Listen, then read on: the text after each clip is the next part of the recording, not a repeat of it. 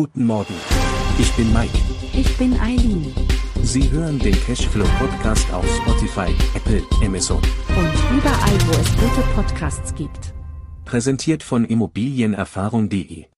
Guten Tag, liebe Hörerinnen und Hörer. Hier ist Mike mit einer weiteren Episode von Cash und Flow.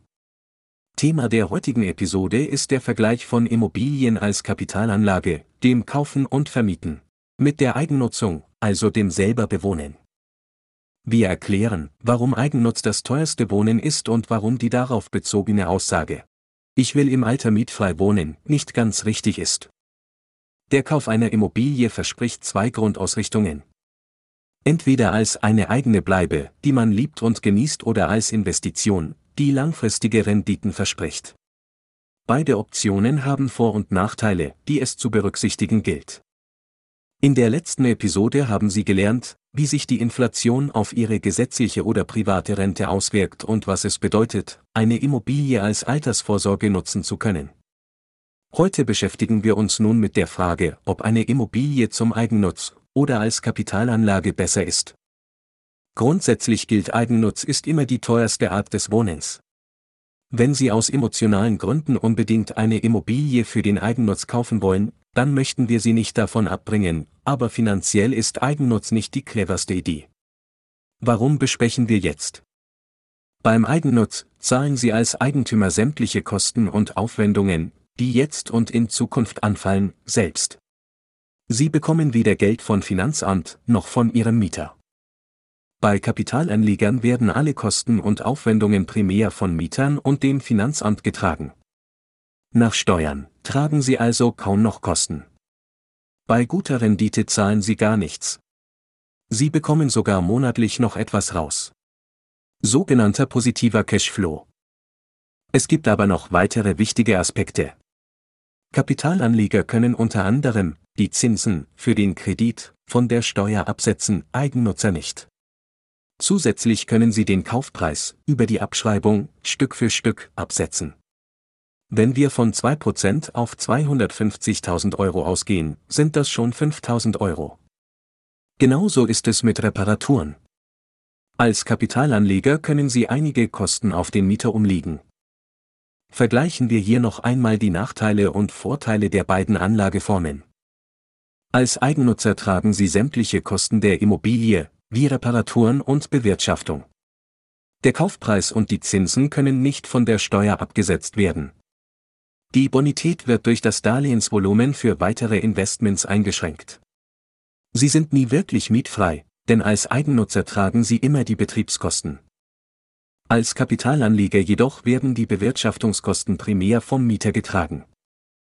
Die Zinsen sind von der Steuer absetzbar und die Bonität steigt nach spätestens einem Jahr, da die Darlehenssumme regelmäßig und pünktlich getilgt wird. Außerdem entstehen im Optimalfall noch zusätzliche Mieteinnahmen.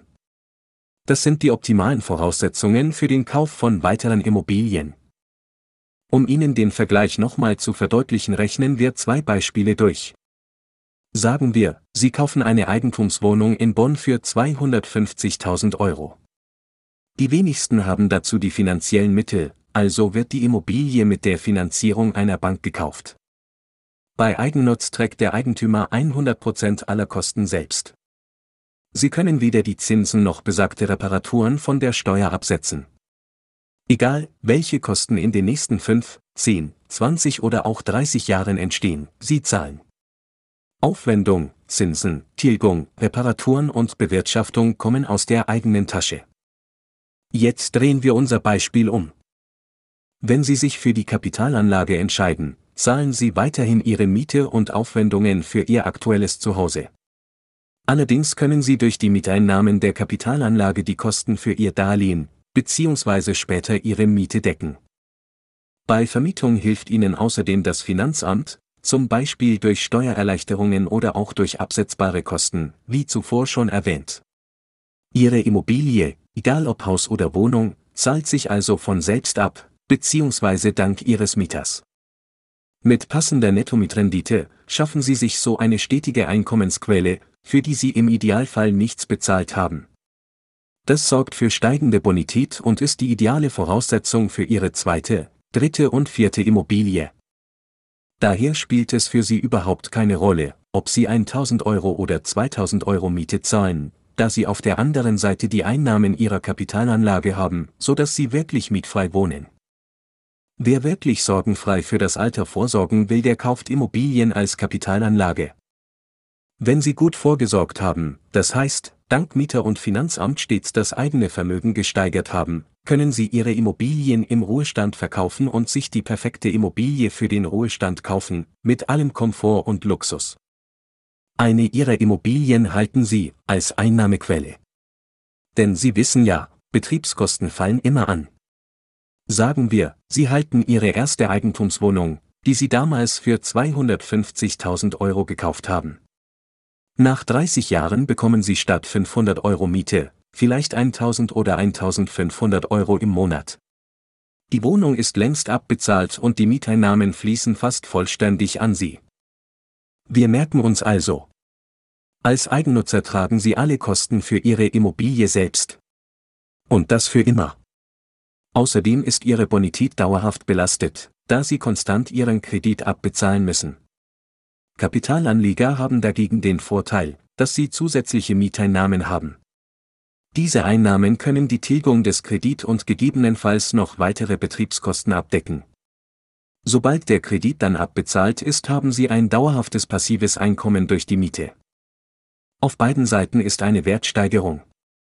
Aber, wenn die Immobilien vom Kapitalanleger abbezahlt sind, haben Sie starke monatliche Einnahmen und können von Immobilien bzw. der Vermietung Ihrer Immobilien sorgenfrei leben.